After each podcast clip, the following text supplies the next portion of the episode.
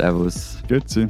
Und hallo, willkommen zur 285. Ausgabe unseres Transalpinen Podcasts mit Lenz Jakobsen, Politikredakteur bei Zeit Online in Berlin. Matthias Daum, Leiter der Schweizer Ausgabe der Zeit in Zürich. Und Florian Gasser, Leiter der Österreichseiten der Zeit in Wien. Unsere zwei Themen diese Woche. Wir äh, wollen darüber reden, ob und wie man in unseren Ländern eigentlich Parteien verbieten kann und ob und wie sinnvoll das ist. Es gibt da eine, einen sehr großen deutschen Anlass für diese Frage und wir wollen im B-Thema über Schullektüren reden. Welche Bücher werden eigentlich in unseren Schulen verpflichtend oder nicht verpflichtend so gelesen und was sagt das so über die ja, Modernität und das Literaturverständnis in den Schulen.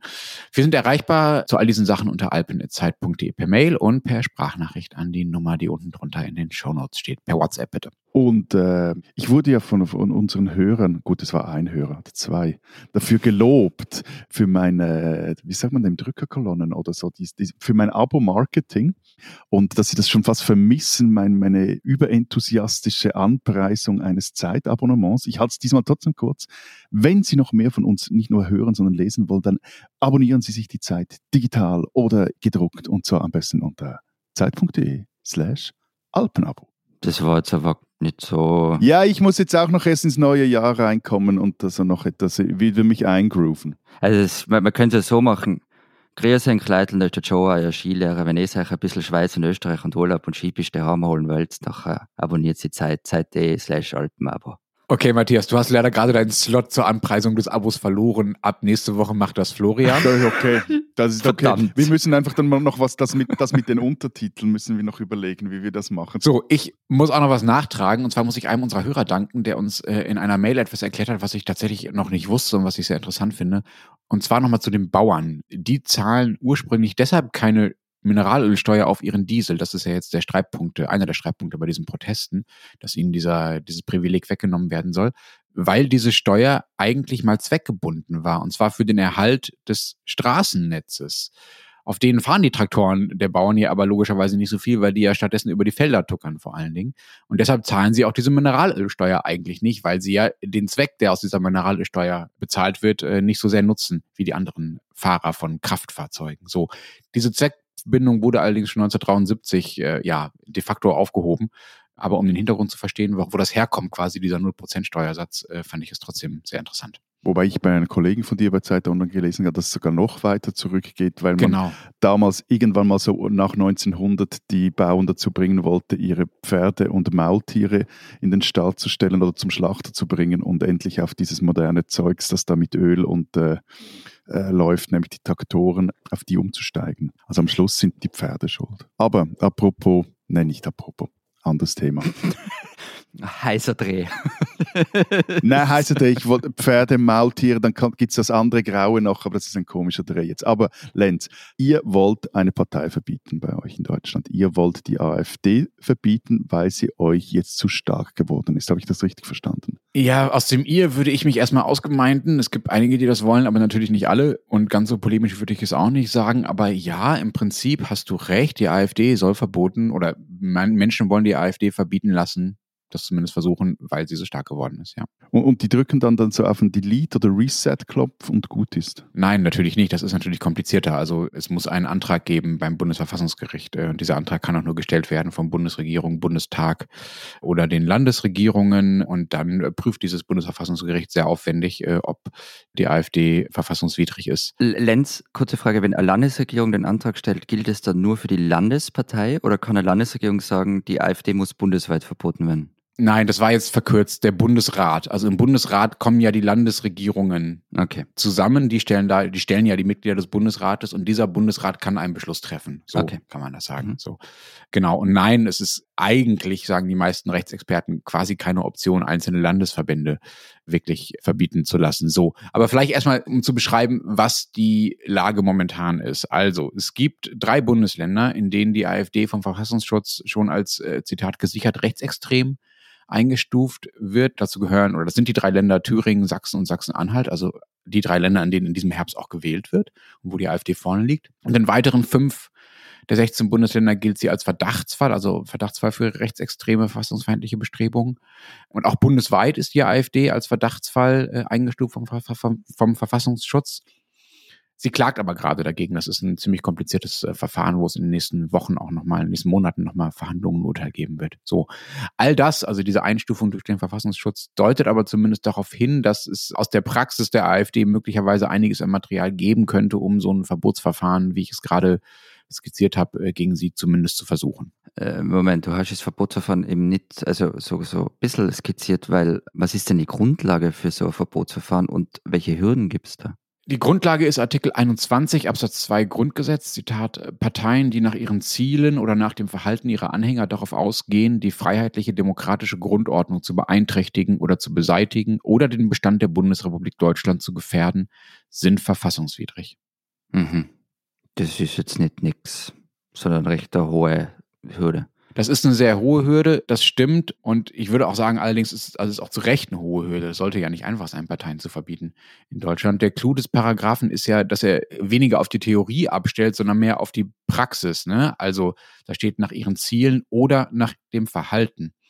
Und das heißt, dass nur weil im offiziellen Parteiprogramm der AfD nicht irgendwo formal der Satz drin steht, ja, wir wollen die demokratische Grundordnung ab angreifen oder abschaffen, heißt das nicht, dass sie das nicht doch vorhat. Also dass man nicht doch aus ihren Aktivitäten das ablesen kann, dass sie das nicht doch tut. Sonst wäre es ja auch total simpel. Sonst könnte einfach jede noch so demokratiefeindliche Partei einfach sich einen Satz ins, ins Parteiprogramm schreiben, in dem drin steht, nö, wir sind gar nicht so demokratiefeindlich und damit wäre die Sache erledigt. So, das kann es nicht sein.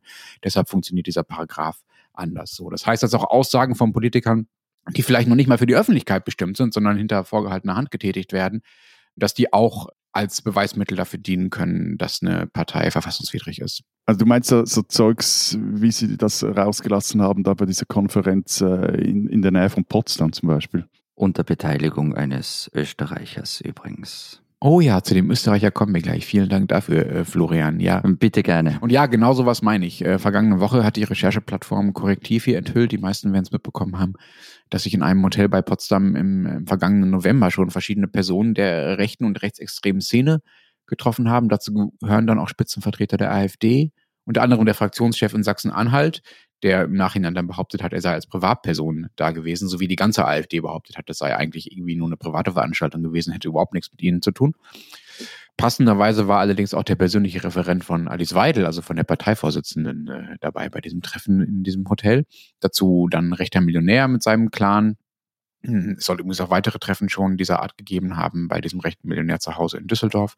Und eben Martin Sellner, österreichischer Chef der identitären Bewegung. Das ist diese, ja, rechtsextreme PR-Klitsche. Ähm, und also so habe ich auch deine, deine Analysen der identitären Bewegung in den äh, vorherigen 285 Folgen verstanden. Alles richtig. Nein, also Martin Sellner war dabei von der identitären Bewegung und äh, besprochen haben die in diesem Hotel wohl vor allem einen Plan zur Zitat Remigration, übrigens seit diesem Montag auch das Unwort des Jahres in Deutschland. Also Remigration ist deren Euphemismus für das Vorhaben, Ausländer auch mit Gewalt aus dem Land zu vertreiben. Dazu könnten dann auch, Zitat, nicht assimilierte Staatsbürger, Zitat Ende, gehören. Das heißt mit anderen Worten, alle Deutschen, die aus Sicht von Sellner und seinen Mitstreitern dann doch nicht deutsch genug sind. Immer wieder mal großartig, dass ein Österreicher definieren will, was äh, deutsch ist, aber das ist eine andere Geschichte. Ihr wolltet ja schon mal eine Partei verbieten, Lenz, oder? Also da ging es aber doch recht schief. Also die, die NPD, die wurde nämlich dann, wenn ich das richtig mitbekommen habe, vom Bundesverfassungsgericht war das nie verboten, oder? Das stimmt. Es gab sogar zwei Verfahren. Eines, eines ungefähr vor 20 Jahren und eines jetzt so vor, ach, wann war denn das genau? Von 2012 bis 2017, also auch schon wieder fünf, sechs Jahre mindestens her. Und beide sind gescheitert. Das erste ist gescheitert, weil damals auch in der Führung der NPD zu viele V-Leute des Verfassungsschutzes waren. Also der Verfassungsschutz hatte so viele Leute in die MPD an wichtigen Stellen eingeschleust, dass das Gericht gesagt hat, oh, oh, oh, da wissen wir eigentlich gar nicht, was davon sozusagen vom Verfassungsschutz kommt und was noch eigentlich wirklich MPD unabhängig vom Verfassungsschutz ist. Deshalb wurde quasi aus Verfahrensgründen oder aus, aus solchen formalen Gründen das erste MPD-Verbotsverfahren abgelehnt. Also das Verbot wurde nicht beschlossen. Und beim zweiten Mal war dann das Argument, dass die MPD zwar verfassungsfeindlich sei, aber dass sie nicht das Potenzial habe, das tatsächlich auch umzusetzen, weil sie einfach zu unbedeutend und zu klein war. Aber interessant war ja damals, Ich habe mich da nur kurz jetzt etwas reingelesen. Interessant war ja damals, dass das Gericht entschieden hat, dass Verfassungsfeindlichkeit allein noch kein Grund sei, um eine Partei zu verbieten. Also entscheidend sei die, die Wirkungsmacht, die sie hat, ihre politischen Ziele dann auch tatsächlich zu erreichen. Es gibt dann auch noch ein Urteil des Europäischen Menschenrechtsgerichtshofs, das Parteiverbote nur zulässt, wenn die tatsächliche Bedrohung der verfassungsmäßigen Ordnung nachgewiesen werden kann. Genau, das ist das, was ich meine. Also wenn man chancenlos ist, dann ist man auch nicht so gefährlich, dass man deshalb verboten wird. Aber von dem her könnte man auch sagen, es ist jetzt auch der richtige Zeitpunkt, um über ein Parteiverbot zu diskutieren, weil eben die Umfrageergebnisse der AfD zeigen, dass sie potenziell die Möglichkeit hat, ihre Ideen auch äh, umzusetzen. Genau, das ist der Clou an der Argumentation. Andererseits ist das auch das Gefährliche oder Umstrittene an der Argumentation, weil man ja auch sagen kann, äh, in dem Moment, wo sie besonders erfolgreich ist, wird sie ja auch als Konkurrenz für die anderen Parteien gefährlich. Und dadurch steigt ja auch die Motivation, sie zu verbieten. Und die Politik ist sich auch sehr uneinig, ob es so ein Verbotsverfahren geben soll oder nicht. Also die Union ist eher dagegen oder ziemlich deutlich dagegen. Grüne und SPD sind eher dafür, zumindest zu größeren Teilen. FDP-Chef Lindner hat jetzt was ganz Interessantes gesagt. Er hat gesagt, es wäre ein Armutszeugnis, wenn man die AfD durch das Verfassungsgericht als Konkurrenz ausschalten würde. Ja, da ist dieser Konkurrenzbegriff drin, von dem ich gerade auch schon gesprochen habe. Ich glaube, das ist gefährlich, so zu argumentieren. Also es ist auch gefährlich, AfD zu verbieten zu wollen, dann damit nicht erfolgreich zu sein und alles. Aber es ist auch gefährlich, so zu tun, als sei die AfD einfach nur eine Konkurrenz unter anderem. Also die kann ja nur dann verboten werden, wenn sie eben nicht eine Konkurrenz der Parteien ist, sondern eine Konkurrenz der Demokratie gewissermaßen. Also sogar ein Gegner, Gegnerin, Gegner der Demokratie. So. Also da ist Lindners Argumentation einfach unglücklich und falsch aus meiner Sicht. Denn wenn man das mal auf, auf Fußball zum Beispiel übertragen würde, damit äh, Matthias für dich besonders gut verständlich wird, hieße das ja, Gegenspieler, die, die brutal faulen, die soll der Schiedsrichter trotzdem nicht vom Platz stellen dürfen, weil sie ja auch Konkurrenten sind, weil sie meine Gegenspieler sind. Und das kann es natürlich nicht sein. Natürlich müssen sie auch dann vom Platz gestellt werden, wenn sie gegen die Regeln verstoßen. Und das würden sie ja, wenn sie verboten werden würden. So. Dass die AfD wiederum einigermaßen ernsthaft Angst davor hat, verboten zu werden oder versucht, sagen wir mal, darauf Einfluss zu nehmen, wie gut die Chancen eines solchen Verbotsverfahrens wären, sieht man unter anderem daran, dass sie Roland Hartwig, das ist dieser Alice Weidel-Berater, der bei diesem Treffen da in diesem Hotel bei Potsdam dabei war, dass sie diesen Roland Hartwig jetzt gerade entlassen haben, also seinen Arbeitsvertrag gekündigt haben. Das ist am Montagabend, also jetzt vor ein paar Stunden äh, erst passiert. Das dient natürlich auch dazu, vermutlicherweise sich von diesem Treffen so zu distanzieren, dass man nicht nachweisen kann oder schlechter nachweisen kann, dass die AfD direkt daran organisatorisch beteiligt war. Okay, du hast jetzt sehr schön abgewogen erklärt, was für, was gegenspricht, wie es funktioniert, aber ich meine, bist ja ein meinungsstarker, Danke. meinungsstarker Journalist. Ähm, bist du jetzt für AfD-Verbot? Oder zumindest für ein Verfahren? Ich würde in der Hinsicht ehrlich gesagt gerne noch abwägend bleiben. Ich habe dazu noch keine klare Meinung. Ich weiß auch nicht, ob noch eine kommen wird. Ich finde es zumindest schräg, das ist, glaube ich, an dieser Lindner-Geschichte schon deutlich geworden, ein Instrument, das extra dafür vorgesehen ist, Parteien zu verbieten, deshalb nicht zu nutzen, weil man halt keine Parteien verbieten will. Also das ist klar, dass das mit einem öffentlichen Effekt einhergeht, wenn man eine mächtige Partei verbieten will. Und mächtig muss sie ja sein, damit sie verboten werden kann, wie Matthias und ich ja gerade schon besprochen haben, ne? weil sie erst dann über diese rechtliche Hürde springt gewissermaßen. Aber ich sehe auch die politischen Risiken. Also ein Verbotsverfahren kann nur vom Bundestag, Bundesrat und der Bundesregierung beantragt werden und dann wird es denen halt auch zugeschrieben. Also ne? da muss es auch klappen ich habe so ein Zitat vom Ostbeauftragten der Bundesregierung gelesen, von Carsten Schneider. Der hat gesagt, Zitat, wenn wir eine Partei verbieten, die uns nicht passt, die in Umfragen aber stabil vorne liegt, dann führt das zu einer noch größeren Solidarisierung mit ihm. Da hat er doch einen Punkt, oder? Genau, das ist das, was ich mit politischem äh, Risiko meine. Wenn der Bundestag versucht, die AfD zu verbieten, könnte das den, oder auch der Bundesrat oder die Bundesregierung, äh, könnte das den Märtyrerstatus der Partei über Jahre hinaus stärken. Ne? Denn so ein Verfahren dauert auch mehrere Jahre. Und alle, die, da, die dann unter anderem dieser Christian Lindner Argumentation zugehört haben, im Sinne von, ja, ja, die wollen nur ihre Konkurrenten loswerden, könnten dann versucht sein, die AfD erst recht zu wählen, weil sie ja das Gefühl haben, das sind, sind, sind Märtyrer und sind Opfer der, der Parteienkonkurrenz. Und zudem dauert das, wie gesagt, Jahre. Es wäre also kein kurzfristiger Effekt. Und dann könnte auch länger anhalten. Und wenn das Verfahren dann nicht erfolgreich ist, wäre der Schaden dann natürlich umso größer. Also wenn ich raten müsste, würde ich jetzt auch sagen, es wird eher nicht dazu kommen, aber schauen wir mal. Aber weil Matthias vorher die NPD, also über die NPD geredet hat und die Verbotsverfahren gegen die NPD, es gibt doch einen ganz großen Unterschied zur AfD, nämlich dass die sich einfach völlig geändert hat. Also die hatte nichts mehr zu tun mit dieser Professoren-Anti-EU-Hilfen-Partei von, wann ist sie gegründet worden, 2013 oder so. Mhm. Also die war zu Beginn keine Gefahr für die Demokratie. Und jetzt sehen es halt manche schon so und da haben sie einen Punkt, oder? Ja, klar. Aber das ist, also natürlich wäre die AfD von 2013 kein Fall für ein Verbotsverfahren. Das ist völlig eindeutig. Aber das ist sozusagen bei der Art, wie Parteiverbote in Deutschland funktionieren, auch völlig egal. Also da geht es nicht darum, wo kommt die Partei her, sondern da wird einfach darauf geschaut, was macht die Partei jetzt gerade und ist das ein Verbotsgrund.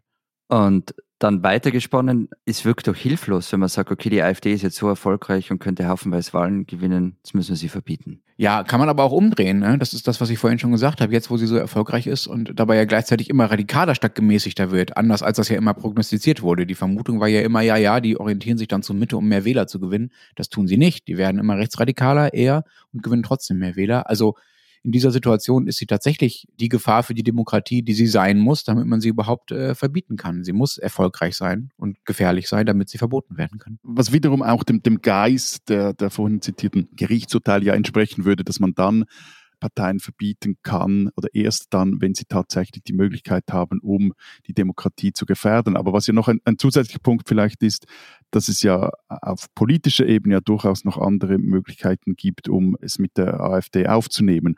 Und was ja gerade jetzt in Deutschland ja auch passiert, ist dieses Diffundieren von AfD-Ideen rein in, in andere Parteien, also über die Freien Wähler in München oder in München, Bayern und, und auch Teile der CDU, die ja da auch zumindest in diesem Dunstkreis dieser Treffen waren, also diese, diese Werteunion und so. Also ich meine, da gäbe es ja auch vor einem Parteiverbot noch Dinge, die man anpacken könnte, wenn man jetzt gerade sagt, man, man will da eine Brandmauer errichten oder die wenigstens wieder feuerfest machen. Aber ist nicht das viel größer, also ja, das was du gesagt hast, es gibt, es hat es ja auch bei uns immer wieder gegeben, aber das viel größere Problem ist doch auch nur, dass man die Einstellung der Bevölkerung die die AfD wählen oder wählen wollen, nicht einfach verbieten kann. Also nur weil die AfD verboten ist, sind diese Gedanken nicht weg. Die werden, Leute werden ja weiter so ticken. Ja, zwei Sachen. Erstens, also was die Werteunion angeht, Matthias, das stimmt. Natürlich äh, ist die, ergibt sich die Macht der Rechten, der Rechtsextremen auch dadurch, dass sie Diskurse verschieben und anschlussfähiger werden. Nachdem die Werteunion Menschen an diesem Treffen dabei Potsdam teilgenommen haben,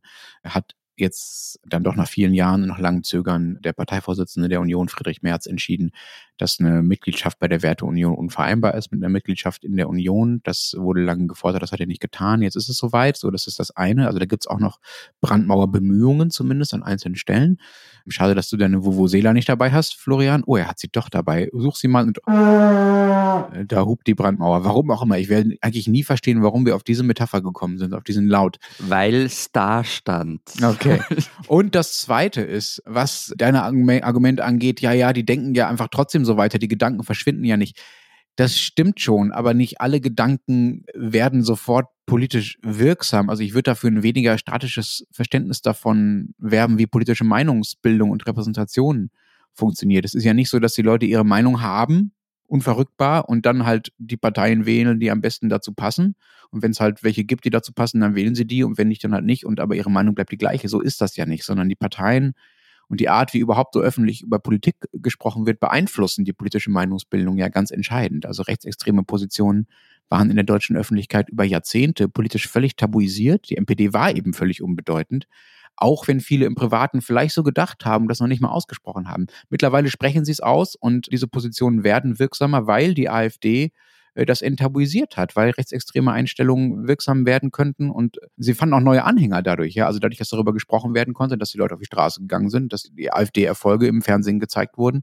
Dadurch wurden diese Dinge sozusagen in den Köpfen der Leute auch entsichert und neue Leute sind dazugekommen. Also ich glaube, so einfach ist es nicht. Politikwissenschaftlich würde man das würde man dazu sagen, also diese Repräsentation, also das, was Parteipolitik da macht, das ist ein kreativer Prozess. Also die bildet nicht nur einfach ab, was schon da ist, sondern die schafft auch was Neues.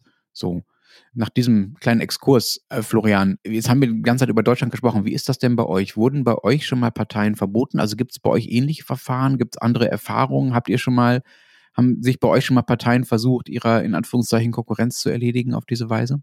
Irgendwie schon, irgendwie ja wieder nicht. Im Grunde ja. Also das ist nicht so einfach, bin ich draufgekommen. Und, und du hast einfach nicht verstanden, heißt das? Naja, also ich habe mit Hubert Zickinger darüber gesprochen, das ist ein österreichischer Parteienforscher und der hat sich echt lang Zeit nehmen müssen, um mir das zu erklären und er mir hat dann auch der Schädel ein bisschen gebrummt. Also es ist so, es gibt in Österreich kein Parteiverbotsverfahren, weil eine Partei, die gegen verfassungsrechtliche Verbote verstößt, nicht existiert. Sie ist nichtig. Ähm, das klingt so ein bisschen nach Schrödingers Partei, aber, aber, so richtig verstehe ich es ehrlich gesagt nicht. Also die Partei gibt's ja. Sie ist ja nicht, also. Nein, sie ist nichtig. Also ich verstehe, dass du es nicht verstehst. Es läuft so. Grundsätzlich ist die Gründung einer politischen Partei in Österreich frei. Also du musst nur die Satzung hinterlegen. Es muss innerparteiliche Demokratie sichergestellt sein. Das Leitungsorgan muss nach demokratischen Grundsätzen legitimiert sein, braucht der Aufsichtsorgan etc. Da haben wir, glaube ich, schon mal drüber geredet. Dann ist alles gut und du hast eine Partei. Außer sie verstößt gegen das Verbotsgesetz, also das Verbot nationalsozialistischer Wiederbetätigung und oder gegen Artikel 9 oder 10 des Staatsvertrages von 1955, in dem Österreich aufgefordert wird, alle Spuren des Nazismus zu tilgen, keine Nazi-Organisationen wieder aufleben zu lassen und auch alle faschistischen Organisationen aufzulösen. Was man übrigens auch nicht darf, ist den Anschluss an Deutschland zu fordern. Hm. Also doch ein Verbot. Ja, Verbot zur Partei überhaupt zu gründen. Es kann also gar keine geben, die dagegen verstößt. Ah, deshalb auch dein Beispiel vorhin mit der gemäßigten AfD von 2013. Also genau. dann lass uns das doch mal übertragen. Also es gründet sich eine Partei, die noch flapsig gesagt völlig okay ist nach diesen Maßstäben so und dann wird die immer radikaler und überschreitet vielleicht irgendwann die Grenze die du da gerade beschrieben hast, also nationalsozialistische Wiederbetätigung oder Anschluss an Deutschland und so weiter. Und irgendwann ist das, sagen wir mal, der nachweisbare Inhalt oder die nachweisbare Praxis ja. der Partei. Was würde dann passieren in Österreich? Also da könnte zum Beispiel jemand, was weiß ich, im Kanzleramt, der dafür zuständig ist, Parteienförderung zu vergeben, irgendwann sagen, hey, das ist ja gar keine Partei und die Zahlung einstellen. Die Partei würde dann sicher dagegen klagen. Das landet dann vom Verfassungsgerichtshof und der sagt in seiner Erkenntnis dann, ob es stimmt oder nicht. Und wenn der Typ im Kanzleramt recht gehabt hat, dann existiert die Partei einfach nicht. Sendeschluss. Der Typ im Kanzleramt. Oder wer auch immer ist er. Ich finde es schon hart irritierend, dass ihr da sozusagen so eine unpolitische Verwaltungsbürokratie solche wichtigen Entscheidungen auszulagern scheint, oder? Also klingt mehr wie ein Verwaltungsakt, was du da beschreibst. Im Grunde ist es wohl auch so ein bisschen.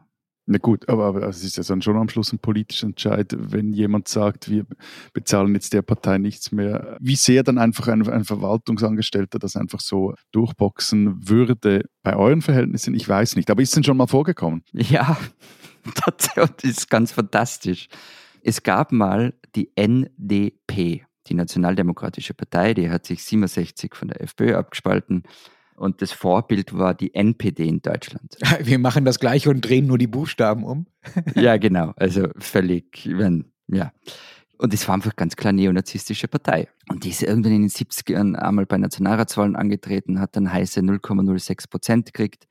Und irgendwann in, in die 80er wollte diese NDP in, am Ort in Niederösterreich Flugblätter verteilen.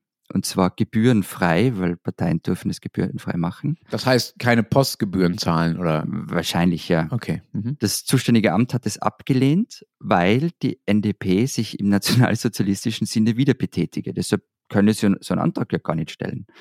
Die Partei hat dann geklagt und im Juni 88 hat der Verfassungsgerichtshof der Behörde Recht gegeben und in seiner Erkenntnis geschrieben, die NDP habe, Zitat, keine Rechtspersönlichkeit als politische Partei, da den bundesverfassungsgesetzlichen Bestimmungen entgegenstehend. Punkt. Sie existiert also nicht. Das heißt, so ein Postamtsbeamter oder sowas in der Art hat, hat da letztlich diese Partei aus dem Spiel genommen. Aber interessant auch, dass bei euch offenbar die Größe, also der Erfolg anders als in Deutschland oder die Volksaussichten anders als in Deutschland da keine Rolle spielt. Ne? Also auch bei 0,06 Prozent. Völlig egal. Also alle, alle Organisationen, die sich neonazistisch oder faschistisch betätigen, egal was. Aber das gilt nur nach rechts sozusagen, also neonazistisch und faschistisch. Das ist die einzige Hürde, also nach links gibt es das nicht? Ja, also an und für sich ja. Man könnte natürlich aus dem Staatsvertrag nur andere Dinge ableiten, aber an und für sich geht es um, um rechtsextrem, um neonazistisch und faschistisch, ja. Was wir in Österreich nämlich nicht haben, ist wie das, was du aus dem Grundgesetz für euch zitiert hast. Mhm. Also freiheitlich-demokratische Grundordnung und so weiter, wer die in Frage stellt, ja. Ja, was? Hä? Ja, was? meine, da ist die Frage, da kriegt man wahrscheinlich von drei Juristen fünf verschiedene Antworten drauf. Aber an und für sich ist das kein Grund, um die Partei zu verbieten. Okay, ja gut, also Stalinismus, let's go. So, es muss eine innerparteiliche Demokratie geben, so ist es nicht. Also das, das muss es ja geben, das muss ja in der Satzung hinterlegt sein. Also wer den Stalinismus nur nach außen ausführen will und innerparteilich demokratisch, der hat in Österreich alle Chancen. Matthias, wie ist das denn bei euch? Gab es oder gibt es bei euch Verbotsverfahren, äh, erfolgreiche? Gibt es auch die Möglichkeit dazu? Also es gibt erfolgreiche Verbote, aber die Verfahren waren damals recht kurz. Das war während des Zweiten Weltkriegs wurden bei uns Parteien verboten. Seither, ich habe da etwas recherchiert und wirklich das Thema wurde seither kaum mehr diskutiert. Noch etwas in, in, im, im Kalten Krieg, aber auch nicht so richtig. Es gibt aber eine Dissertation aus 2020, also eine sehr aktuelle, und in der schlägt der Autor Armin Stähli vor, dass ein Verbotsentscheid des Bundesrates zwingend durch die Bundesversammlung genehmigt werden soll und im Beschwerdefall dann auch ans Bundesverwaltungsgericht, dann ans Bundesgericht und an den äh, Europäischen Gerichtshof für Menschenrechte gehen soll, was wiederum den Umkehrschluss zulässt, dass die bisherigen Parteiverbote eben nicht auf diesem Verfahrensweg gelaufen sind und wir eigentlich von dem her so, so mäßig eine Ahnung haben, wie man überhaupt eine Partei verbieten könnte in der Schweiz. Das heißt, die Verbotsverfahren sind, sind nichtig von damals und die Parteien existieren in Wahrheit noch, aber Erzähl uns doch ein bisschen davon, Opa. Komm, wie war das 45 oder vor 45? Nein, es war vor 45 und die Partei. Da haben sie Nazis verboten, oder? Unsere damaligen Freunde. Nicht nur. Okay. Sondern? So, also 1940 verbot der Bundesrat und eben er tat es gestützt auf seine Vollmachten, seine außerordentlichen, die er damals hatte. Also die Demokratie war in der Schweiz damals auf Eis gelegt, verbot er sämtliche kommunistischen und anarchistischen Tätigkeiten. Das hieß also auch die KP, also die Kommunistische Partei, und diverse Hilfsnebenorganisationen von ihr und auch alle trotzkistischen Gruppierungen. Und äh, die KP Schweiz wurde aufgelöst und der Bundesrat verfügte außerdem auch noch, dass kein Kommunist, keine Kommuni äh, Kommunistin ist da falsch, weil es war ja nur Männern vorbehalten, die durften nicht Mitglieder einer Behörde des Bundes, der Kantone oder der Gemeinde sein. Und im Parlament, im äh, Nationalrat stimmten damals lediglich drei Ratsmitglieder dagegen. Und woher kam dieser Verbotswille? Also warum, äh, warum wurden die verboten und wie war die Argumentation des Bundesrats? Also jetzt, äh, nach dem Krieg veröffentlichte der Bundesrat 46 dann einen, einen, Bericht über seine Extremismusbekämpfung im Zweiten Weltkrieg und darin schreibt der Zitat, von allen, das ist jetzt sehr pathetisch, von allen Schichten unseres Volkes wurden große Opfer getragen, um die verfassungsmäßig verankerte Neutralität und dem Lande den Frieden wahren zu können. Das war nur möglich, wenn der äußeren Gefahr die innere Geschlossenheit und Abwehrbereitschaft gegenüberstand. Deshalb war jede auf die innere Zersetzung gerichtete Agitation, gleichgültig von wem und auf welchem Sektor sie betrieben wurde, nicht nur eine Gefährdung der inneren, sondern ebenso sehr der äußeren Landessicherheit. Okay, aber du hast bis jetzt nur über die KP erzählt. Also es gab ja auch die Nationale Front, also die Faschisten und die wurden ja auch verboten, oder? Ja, also es gab diverse rechtsextreme Gruppierungen, Parteien, die man so unter der sogenannten Front, den Begriff der Frontenbewegung zusammenfasst. Dazu gehört auch unter anderem die Nationale Bewegung der Schweiz, aber auch hiesige Ableger der, der NSDAP. Und die Nationale Bewegung der Schweiz und noch andere solche Parteien wurden ebenfalls 1940 verboten. Teilweise haben die sich aber auch schon in den späten 30er Jahren gegenseitig sowas von bekriegt und äh, auf die Mütze gegeben, dass sie sich selbst wieder aufgelöst haben etc. Also das war ein sehr ein, ein etwas wilder Verbund von äh, rechtsextremen Organisationen. Aber zum Beispiel dieser Ableger der Deutschen, also der, der NSDAP, der wurde erst nach Hitlers Tod verboten. Denn zum einen hatte man Angst vor der Reaktion Nazi-Deutschlands. Es gab auch Reaktionen auf das Verbot Neonazist, äh nicht Neo, sondern nazistischer Parteien in der Schweiz. Und zum anderen aber war schon auch der Punkt, dass sich die Bürgerlichen stärker vor einer linken Volksfront fürchteten. Wobei die war eigentlich seit dem Hitler-Stalin-Pakt obsolet. Damals haben nämlich die Sozialdemokraten gesagt, wir wollen nichts mehr mit Kommunisten zu tun haben und haben alle Mitglieder ausgeschlossen, die weiterhin mit der Sowjetunion sympathisierten. Und trotzdem aber, man hat in der Schweiz vermutlich mehr Angst davor, dass der Krieg die Schweiz innenpolitisch derart destabilisieren könnte, dass die, die Vorstellung war, dass die Sowjetunion da mit den hiesigen Kommunisten die Chance für einen revolutionären Umsturz im Land nutzen könnten. Und muss dann auch fairerweise auch sagen, also es gab natürlich diese Ideen, es gab auch diese Umtriebe etc. Also das waren nicht alles Chorknaben. Aber ja, der Fokus war stark auf diesem Verbot der linksextremen Parteien und Gruppierungen. Hat das denn was genützt? Also hat der Bundesrat damit das erreicht, was er erreichen wollte? Zum einen, ja, es kam nicht zur Revolution in der Schweiz, von dem her würde ich jetzt Stimmt, ja, das äh, haben wir gemerkt. Das merken wir heute noch. Könnte man sagen, wenn es daran gelegen hat, dann hat er damit sein Ziel erreicht. Aber andererseits nein. Also 1944 entstanden bereits wieder in einigen Kantonen erste neue Zusammenschlüsse von Kommunistinnen und Kommunisten. Es gab auch linke Sozialdemokraten, die da Gruppierungen bildeten, andere Linke. Es wird, wurde im selben Jahr, also 1944, auch dann die Partei der Arbeit gegründet, die es bis heute gibt. Und die PDA erreichte bei den Wahlen 1947, also zwei Jahre nach Kriegsende, 5,1 Prozent der Stimmen und damit sieben Sitze im Nationalrat und damit mehr als die KP Schweiz jemals hatte. Und diese PDA sollte ja nie verboten werden. Na, also es gab dann eben im Kalten Krieg gab es dann Ideen, kommunistische Parteien wieder, unter anderem auch die PDA, zu verbieten. Die wurden dann aber verworfen. Man hat sich dann darauf fokussiert, die zu fischieren und zu überwachen und so zu Staatsfeinden zu erklären. Hm. Aber Lenz, sage mal, jetzt mhm. nehmen wir mal an, die AfD würde tatsächlich verboten werden. Mhm. Was würde dann eigentlich mit den Mandataren passieren? Mit, also mit Leuten, die im Bundestag sitzen, in Landtagen oder vielleicht in Regierungsverantwortung sind als Bürgermeister und so? Mandataren heißen die bei euch. Interessantes mhm. Wort. Gibt es bei uns, glaube ich, nicht Mandatsträger okay. und Trägerinnen.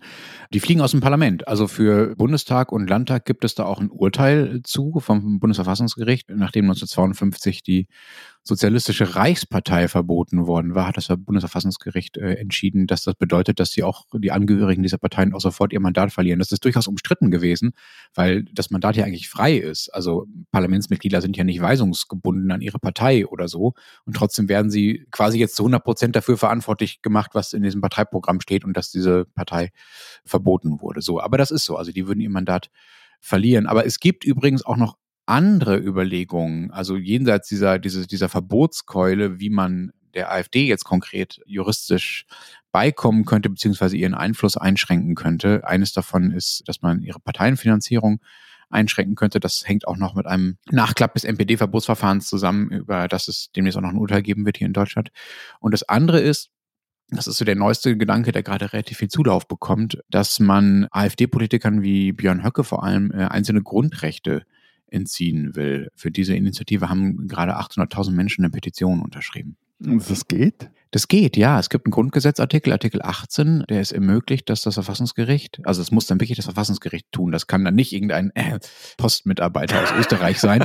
Ich glaube im Fall, das war kein Postmitarbeiter, das war das, da ging es ums Verteilen. Du musst vermutlich keine Standgebühr zahlen, musst keine Standgebühr zahlen als Partei, aber wurscht. Ordnungsamt, Ordnungsamt. Ja, aber sowas. Na, Ordnungsämter Richtung. haben wir ja nicht. Aber ich weiß, vielleicht, wenn irgendwer, der uns zuhört, weiß, was für, genau das für ein Amt war, das habe ich ehrlicherweise jetzt nicht nachgeschaut. Jedenfalls bei uns müsste das Verfassungsgericht Verfassungsgericht darüber entscheiden, dass einzelne äh, Grundrechte äh, einzelnen, also bestimmten Personen entzogen werden. Zu diesen Grundrechten könnten dann zum Beispiel das passive Wahlrecht gehören. Also Höcke könnte dann einfach auf keine Wahlliste mehr kommen und dürfte nicht mehr kandidieren für ein öffentliches Amt. Voraussetzung dafür ist allerdings, dass er gerade seine Grundrechte, also Meinungsfreiheit, Versammlungsfreiheit und so weiter, dass er die alle einsetzt offensiv und gezielt einsetzt, um gegen die freiheitlich-demokratische Grundordnung vorzugehen und die zu beseitigen. So. Allerdings dieser Fall des Grundrechtsentzugs, das ist in der Geschichte der Bundesrepublik Deutschland noch nicht einmal vorgekommen. Also auch in dem Bereich wären wir einigermaßen auf Neuland und es gibt auch noch keine Hinweise darauf, dass das irgendwie verfolgt wird. Diese Schweizerin sollten Sie kennen. 1932, Judith Blocher kommt als zweitältestes von später elf Geschwistern zur Welt. Ihr Vater ist der Dorfpfarrer in Laufen am Rheinfall und einer ihrer jüngeren Brüder sollte es später bis in den Bundesrat schaffen, Christoph Blocher. Doch Judith und ihr Bruder lebten zwei oder leben zwei ganz unterschiedliche Leben. Sie muss der Mutter in Haushalt und Garten helfen und darf höchstens einen sozialen Beruf erlernen. Er geht aufs Gymnasium, studiert, schreibt eine Dissertation und wird später Unternehmer. Dabei wusste Judith Bloch schon als Jugendliche, was sie einmal werden wollte, nämlich Schriftstellerin. Und sie hatte anscheinend eine sehr lebendige Fantasie. Und nach ihrer Pensionierung, sie machte Karriere unter anderem an der äh, Schule für soziale Arbeit in Bern. Nach ihrer Pensionierung wurde sie dann tatsächlich auch Autorin mehrerer Bücher. Vorher aber und auch dann noch verschrieb sie sich dem Kampf für die Verdammten dieser Erde. Erweckt hat sie der wohl berühmteste Kommunist der Schweiz, Konrad Fahner. Er habe sie, so sagte sie mal, von der pietistischen Leidensideologie ihrer Kindheit befreit und sie, das jetzt etwas am Rande, auch in die Kunst der Liebe eingeführt. Sie engagierte sich als Judith Blocher für die Miteinanderinitiative, die eine neue, eine offenere Ausländerpolitik von der Schweiz verlangte. Sie kämpfte gegen das schärfere Asylrecht, für das ihr Bruder auf der anderen Seite stark war. Und da war immer mal wieder von einem Geschwisterduell die Rede. Judith Giovanelli Blocher, sie hat inzwischen einen italienischen Fremdarbeiter, so nannte man die damals, geheiratet. Judith Giovanelli Blocher selbst sah das alles aber dann, zumindest im Nachhinein, auch relativ locker. Zitat, so außergewöhnlich ist das nicht. Geschwister wollen sich eben voneinander unterscheiden. Und vor ein paar Jahren meinte sie, Zitat, wir streiten schon lange nicht mehr und haben unseren Kontakt sehr reduziert. Christoph schickt uns jedes Jahr den Hodler-Kalender.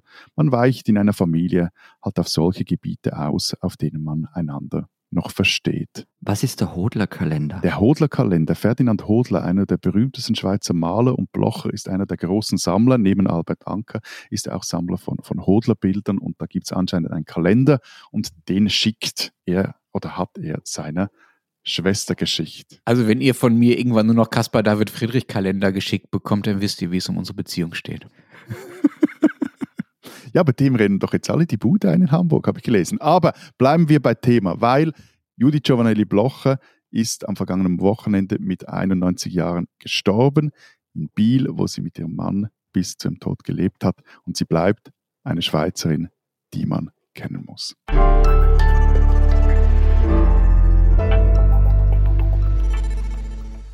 Ich finde den Weg jetzt gar nicht so weit von Caspar David Friedrich zu unserem nächsten Thema. Ich habe jetzt gedacht, du findest den Weg von Christoph Blocher zu Goethes Faust nicht allzu weit, aber passt vermutlich beides. So Mephisto-Figur oder wie? Hm. Hast du ihn gelesen, den Faust? Hey, vermutlich. Also Teil 1 vermutlich mal, aber so ganz sicher bin ich mir nicht mehr. Ich bin mir sicher, dass ich Teil 1 gelesen habe und dass wir dann noch ein, also nicht drei Monate Zeit hatten im Leistungskurs Deutsch, um auch noch Faust 2 zu probieren und glaube ich so, weiß ich nicht, die Hälfte geschafft haben. Vielleicht. Die Hälfte vom Teil 2 ist eh länger als der ganze Teil 1, oder? Ja, ja, ja, du kennst es, du kennst dich besser aus, Florian. Nein. Herzlichen Glückwunsch. Er schaut an seinen Hodler David Friedrich Kalender und äh, genießt die Studierstunde, nippt, mumpft an seiner Pfeife, die er sich gerade gestopft hat, bläst in seine Vuvuzela. Ja, bitte? Er ist länger. Das gleichzeitig an der Pfeife ziehen. Ja, alles. Durch die Vuvuzela. ich habe den nämlich auch noch in der Schule mal gelesen. Und ich glaube aber ehrlicherweise nur in Auszügen. Und warum ich drauf komme, in Bayern hätte ich Kamatura so gekriegt. Hättest du eh nicht. Das heißt nämlich Abitur in Bayern. Oh, oh, oh, oh, Ja, sorry, aber diesen Witz hast du, glaube ich, schon 23 Mal gemacht in den letzten sechs Jahren. Das darf ich ein einziges Mal. Ist wahr. Weil, wie ich erfahren habe, Faust war in Bayern das einzige Buch, das Pflichtlektüre fürs Abitur war und es ist jetzt gestrichen worden. Empört euch das? Nein. Nö. Nein. Mich nämlich auch nicht. Du fragst. Aber da liegt er uns seit Wochen, seit Wochen mit diesem Ding in den Ohren. In Bayern, in Bayern, in Bayern. Da kann man jetzt nicht mehr Abitur machen. Da kann man jetzt so Abitur machen, ohne Faust zu lesen. Und ich habe ihn seit Wochen gefragt, was ist der Clou daran? Empört ist das? Und jetzt kommt so, nö, es ist mir eigentlich auch wurscht. Wieso sprechen wir denn darüber? Also ich habe als Thema Handball-EM vorgeschlagen. Weil Germanisten in Bayern fast ausgezuckt sind und für okay. diese Germanisten das irgendwie eine Katastrophe okay. ist. Und ich bin mir ja nicht einmal sicher, ob ich überhaupt finde, dass man Faust in der Schule gelesen haben muss.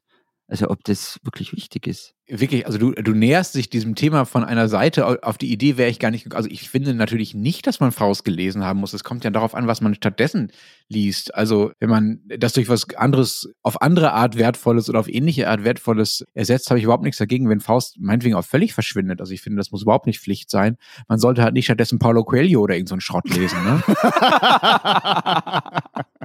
Nein, ich finde ja nicht, dass man Faust. Also ich finde, man sollte Faust schon mitgekriegt haben. Und also man sollte wissen, worum es da geht. Und man kann einen Prolog lesen. Man soll sich, ich finde, man sollte sich auch mit eben dieser literarischen Figur des Mephisto beschäftigen. Ähm, da kann man gut Parallelen auch zum Hier und Jetzt ziehen. Man kann auch zur Literatur von heute, also Parallelen zwischen Harry Potter und dem Fauststoff und so. Also das finde ich dann schon relevant für die Schule. Aber ich finde wirklich nicht, dass man dafür auch, und sei es nur, was hast du gesagt? Ein Prolog. Den, den Prolog lesen. Ich finde nicht, dass man das unbedingt dafür braucht. Also natürlich schadet es nicht und ich will das niemandem ausreden. Also das hat mit Sicherheit eine Funktion und einen Wert.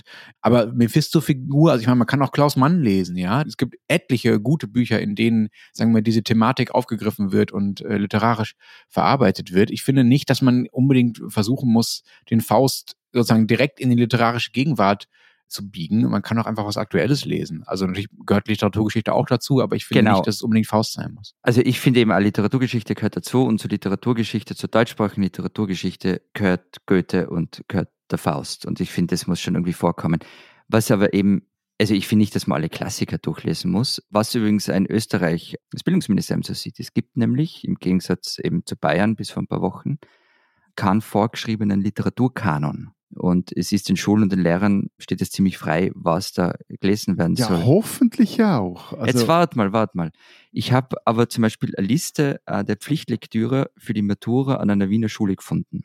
Und eben das ist dann Pflichtlektüre an dieser Schule. Und für die sechste Klasse, also da ist man so 15, 16 Jahre alt, stehen da drauf Walter von der Vogelweide unter den Linden, das Nibelungenlied, Goethe, die Leiden des jungen Werther und Emilia Galotti von Lessing. Auf dem Zettel für die Oberstufe steht dann eine einzige Autorin und keine Handvoll Bücher, die nach 45 erschienen sind. Und ich finde, dass das das Problem ist. Also nichts gegen den Literaturkanon. Ich finde auch, dass es den geben kann und darf, aber erstens ist er eben meistens völlig willkürlich und es soll sich aber, finde ich, laufend ändern. Ich mag deinen Thesenjournalismus. Du findest irgendwie eine Literaturliste einer Wiener Schule. Aber die erzählt schon viel. Also wenn du da anschaust, Zeit Online hat einmal so eine Liste gemacht, was an deutschen Schulen gelesen wird. Das ist einfach echt männlich und alt. Das stimmt äh, und ich glaube, dass das sicherlich auch nicht dazu beiträgt, äh, den Schülerinnen und äh, Schülern Lust auf diese Art von Literatur zu machen, wenn da, wenn sie vermittelt kriegen, dass Literatur männlich und alt ist. Das ist schon klar. Wobei natürlich auch Bücher von Autoren, die männlich und alt sind, äh, völlig zugänglich und toll sein können für junge Leserinnen. Also das widerspricht sich ja gar nicht unbedingt. Du hast es schon gesagt, in Deutschland gibt es keine bundesweite Pflichtlektüre.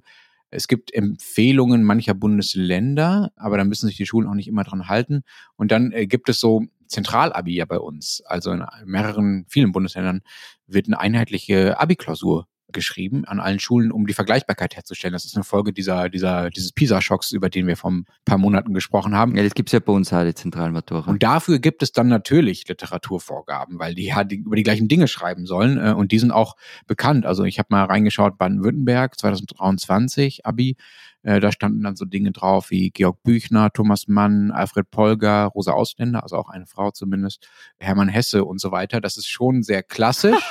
Boah, Hesse. Boah. Interessant, dass ihr bei Hesse die gleichen Geräusche macht wie bei Paulo Coelho. Ja, ja, das ist also nicht sehr weit entfernt. Also auch das sind natürlich Klassiker und das ist männlich, aber es ist nicht ganz so krass Walter von der Vogelweide mäßig, wie du es äh, gerade beschrieben hast, Florian. Aber es ist ja dann doch Pflichtlektüre. Also es gibt sehr wohl Pflichtlektüre, wenn man Ja, aber wie gesagt, nur für die Abi-Klausur. Ja, ja. Also für quasi das letzte Halbjahr oder noch nicht mal das Halbjahr, das absolute Ende von 13 Jahren Schule. Ne? Also wenn man in einem Halbjahr schafft, Thomas Mann zu lesen, was in. Zauberberg und Büchner und Hermann Hesse. Das sind Dinge, die natürlich vorher schon vorbereitet werden. Du hast recht. Also es gibt bei uns keine fixen Leselisten meines Wissens für die Matura. Eben, wenn ich da richtig informiert bin, können das die Schulen, die Fachschaften oder gleich die Lehrer selbst bestimmen, was ich auch richtig finde. Es gibt aber eine Ausnahme und das ist die sogenannte eidgenössische Matura. Also alle anderen Maturitäten sind kantonale Maturitäten. Wenn du aber zum Beispiel an einer Privatschule eine Maturität ablegen willst oder als Erwachsener die Matura machen willst, dann machst du eben eine eidgenössische Matura. Und da gibt's eine offizielle Literaturliste, von der du dann aber Zeugs auswählen kannst, wenn ich das richtig verstanden habe, des Staatssekretariats für Bildung, Forschung und Innovation. Und ja, da finden sich auch Walter von der Vogelweide drauf, auch der Faust oder der arme Mann im Tockenburg von Ulrich Brecker. Und also ganz ehrlich, ich finde schon auch richtig, dass man sich zumindest teilweise oder Teile dieses alten Zeugs mal, mal, mal etwas reingezogen hat. Und gleichzeitig ist aber auch wichtig, dass da auch etwas neuere Literatur drauf ist. Muss ja nicht dieses TikTok Gen Z Zeitgeistzeug sein, aber immerhin, also auch auf dieser Liste sind dann Lukas Bärfuß drauf, Melinda Boncinocci ist drauf, Daniel Kehlmann ist drauf, Levi Charov, Jelinek und auch einige Schweizer Literatinnen und Literaten aus dem 20. und 21. Jahrhundert, die jetzt nicht allzu locker flockig sind. Also zum Beispiel von Aglaia Veterani, äh, warum das Kind in der Polenta kocht, oder die künstliche Mutter von Hermann Burger oder auch von Markus Werner, Zündlers Abgang. Also das eine sehr bunte Liste ist das dann unterm Strich. Zündlers Abgang haben wir, glaube ich, auch in der Schule gelesen. Das war super. Und Jelinek übrigens auch, die Klavierspielerin, da haben wir dann ein Referat dazu halten müssen. Das war sehr, naja, lustig. Aber zum Beispiel, Matthias, sollte man deiner Meinung nach, wenn man in der Schweiz Matura macht, Wilhelm Tell gelesen haben? Also man, man sollte generell Wilhelm Tell mal gelesen haben, weil jeder wissen sollte, von welcher Geschichte behauptet wird, dass sie der Gründungsmythos unseres Landes sei, was halt nicht stimmt, aber die Lektüre nicht minder interessant macht. Es gibt, gibt sicher bessere Stücke von Schiller, aber doch, also ich finde, das sollte man sich einmal zu Gemüte geführt haben, ist ja auch ein dünnes Buch. Und, und es gibt da auch äh, ein paar gescheite und weniger gescheite Bonbons drin für den Smalltalk. So. Und vor allem aber sollte man, was ich aber nicht in der Schule, sondern erst später dann gelesen habe, sollte man Heidi gelesen haben. Später, wieso das? Ja, weil ich das in der Schule nicht gelesen habe, im, im Original, als Kinderbuch schon, aber nicht, nicht im Original. Das ist wirklich ein tolles Buch. Und äh, mit dieser Meinung bin ich auch nicht allein. Der, äh, meine Kolleginnen Salome Müller und Sarah Jecki haben mal mit so einem Roundtable gemacht, das sich auch nachlesen lesen lässt auf Zeit Online bei dem es genau um diese Frage ging, was sollte eigentlich in der Schule gelesen werden in der Schweiz und welche Bücher sollte man gelesen haben, um die Schweiz zu verstehen. Und da sagte der Zürcher Literaturprofessor Philipp Theisson, Zitat, das große Schweizer Epos, und eben er spricht davon Heidi, hat keine Heldenfigur. Was in anderen Ländern ein Krieger wäre, ist hier ein Mädchen, das lesen lernt und sich gegen die bösen Deutschen behaupten muss. Nun von dem her, man muss Heidi mal gelesen haben. Ist auch toll geschrieben. Ich finde das einen sehr sinnvollen Zugang zur Welt, ja. Also. Super. Braucht ihr mich noch, oder? Ja. ja. Äh, erzähl, äh, doch mal, was findest du zum Beispiel, Lenz, was sollte man in der Schule gelesen haben? Ja, also ich will das gar nicht besser wissen. Ich merke schon, du willst schon die ganze Sendung irgendwelche starken Meinungen von mir, sei es zum ja. AfD-Verbot oder zur Schullektüre. Habe hab ich gar nicht. Also ich würde das gerne den Leuten überlassen, die das können und die ich sowieso sehr hoch schätze in ihrem Beruf, den Lehrerinnen und Lehrern dieses Landes. Denen fällt da schon das Beste ein. Ah.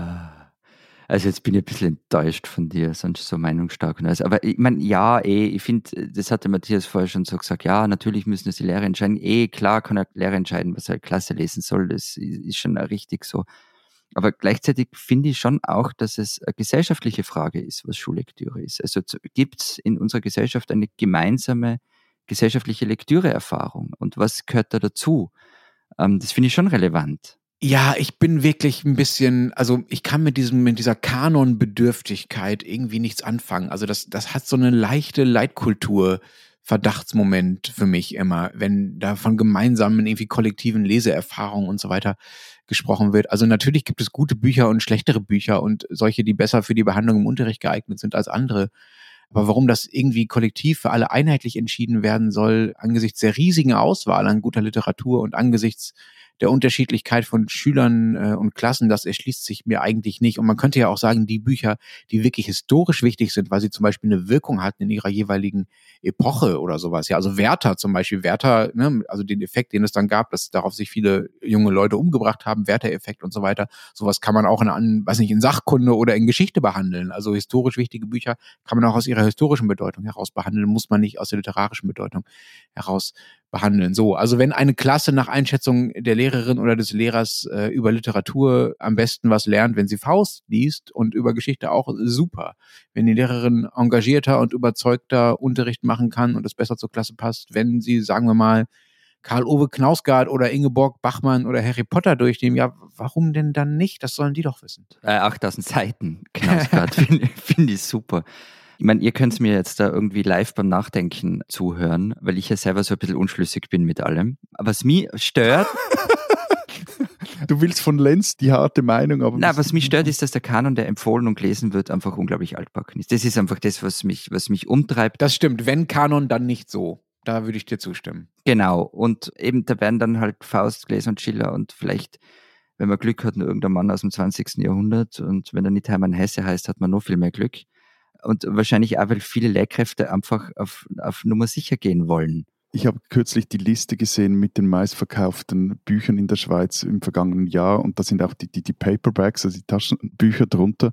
Unter anderem ist da zweimal Dürrenmatt drauf. Also ja, weil in Schulklassen kollektiv kaufen, ja. Aber ganz kurz, sorry, aber man darf den Lehrerinnen und Lehrern da wirklich nicht Unrecht tun. Also Chick zum Beispiel von Wolfgang Herrndorf, dieses Jugendbuch, das ist, wird wahnsinnig viel an Schulen gelesen. Das Bücher von Sasa, Sasa Stanisic sind mittlerweile sehr beliebt an Schulen. Also das ist wirklich nicht so, dass da nur 18. Jahrhundert durchgekaut wird. So. Ja, es, 19. Jahrhundert kommt auch vor, stimmt. Auch, es gibt sogar Bücher aus dem 21. lieber Florian, an unseren Schulen. Lenz, seien wir froh, dass wir nicht in Österreich wohnen. Naja, na, also ich finde, was ich zum Beispiel nicht schlecht finde, dass es so, wie es ja offenbar in Deutschland ist, was du erzählt hast, Lenz, dass es zumindest Listen so empfohlener Bücher gibt. Also Mhm. nicht verpflichtend. Also die Stadt Wien hat es vor ein paar Jahren zusammen mit der IG Autorinnen und Autoren gemacht. Und natürlich stehen da die Klassiker drauf. Aber da steht dann halt auch die Wand von Marlene Haushofer drauf oder die Glasglocke von Sylvia Plath. Und ich finde auch, aber auch, dass zum Beispiel so regionale Literatur berücksichtigt gehört. Also dass in Tirol Leute von der Schule gehen, ohne jemals von Otto Grünmandel oder Robert Mungenast gehört zu haben, ist ein Frevel. Aber ich muss jetzt da trotzdem nochmals mich voll auf die Seite von Lenz schlagen. Also ich finde, Bitte.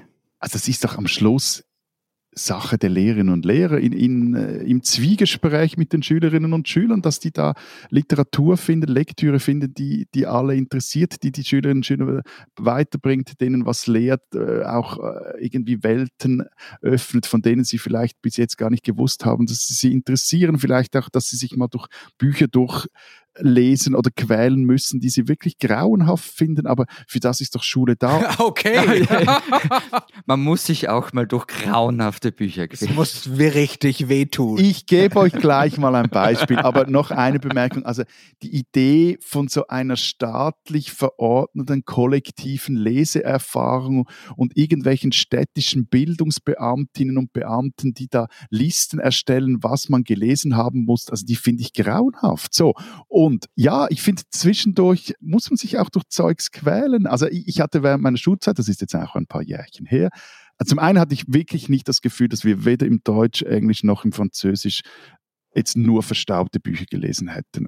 Und interessanterweise ist jene Lektüre, die mir jetzt in der Vorbereitung zur Sendung in, wieder in den Sinn kam, die war wirklich grauenhaft während der Schulzeit, weil die Hauptprotagonistin die ganze Zeit am Rumjammern war.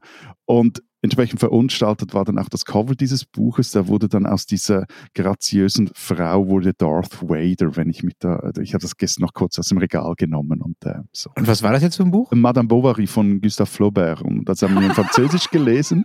Da steht Und- Darth Vader drauf gezeigt. Ja. Und was ging mir diese depressive Emma auf den Wecker? Das könnt ihr euch gar nicht vorstellen.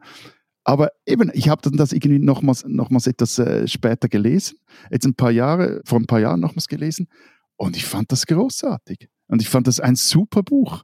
Ja, was willst du jetzt damit sagen? Ich will damit sagen, dass man sich halt auch teilweise durch gewisse Dinge durchbeißen muss und die findet man dann halt ätzend oder langweilig, aber später merkt man dann, uh, da bin ich aber falsch gelegen in meinen jugendlich knackigen Ja, aber das erst durchs Wiederlesen. Also vielleicht hätte es ja so. Also ich finde, dass Klassiker oft zu früh gelesen werden. Mhm. Also ich finde so einen 16 oder 15 oder 16-Jährigen mit Faust zu traktieren Zumutung. Nein, aber das ist doch geil, wenn du in diesem Alter auch irgendwie zum Teil überfordert bist, wenn du es irgendwie vielleicht nicht kapierst. Also ich finde, nicht.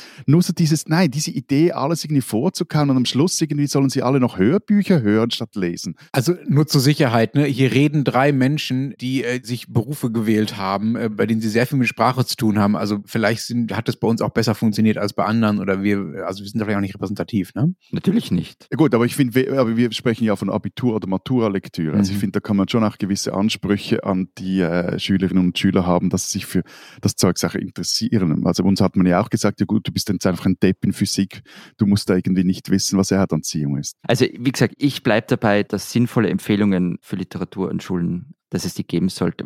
Wie gesagt, keine Verpflichtungen, aber selbst engagierte Deutschlehrer haben natürlich keinen Überblick über alles, was neu erschienen ist, über Bücher, die in den vergangenen zehn Jahren rauskommen sind, die vielleicht super für Schulen sind und die sie übersehen haben. Also why not? Aber machen wir es doch so, das, was wir immer machen, wenn wir nicht weiter wissen.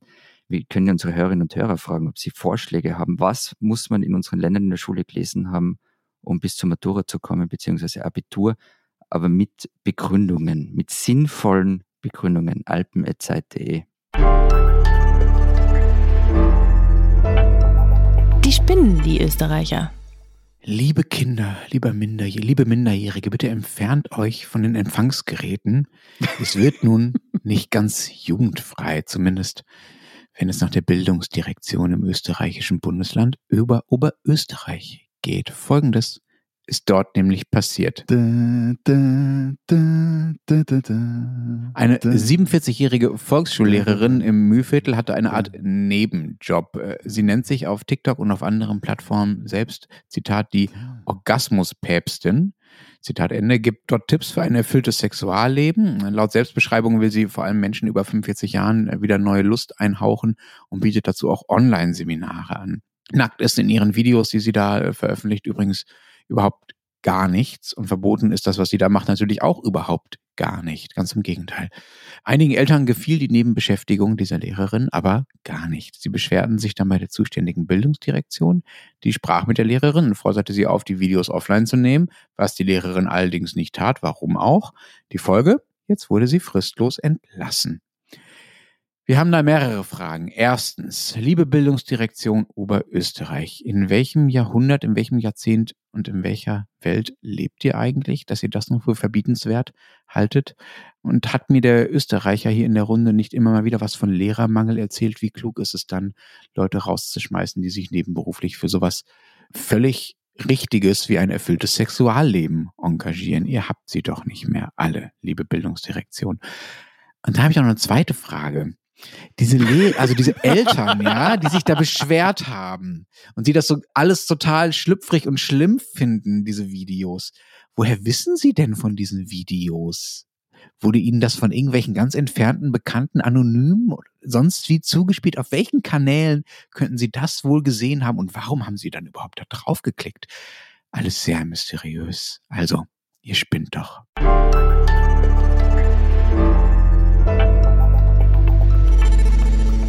Das war's diese Woche beim Transalpinen äh, Podcast. Was habt ihr noch in der Zeit Schweiz, Zeit Österreich stehen? Wir haben unter anderem einen Text von mir drin, in dem ich der Frage nachgehe, wieso die Schweiz noch vor ein paar Jahren gegen eine Woche zusätzliche Ferien gestimmt haben in einer Volksabstimmung und jetzt aber drauf und dran sind, sich mehr Rente zahlen zu lassen, nämlich eine 13. AHV-Rente.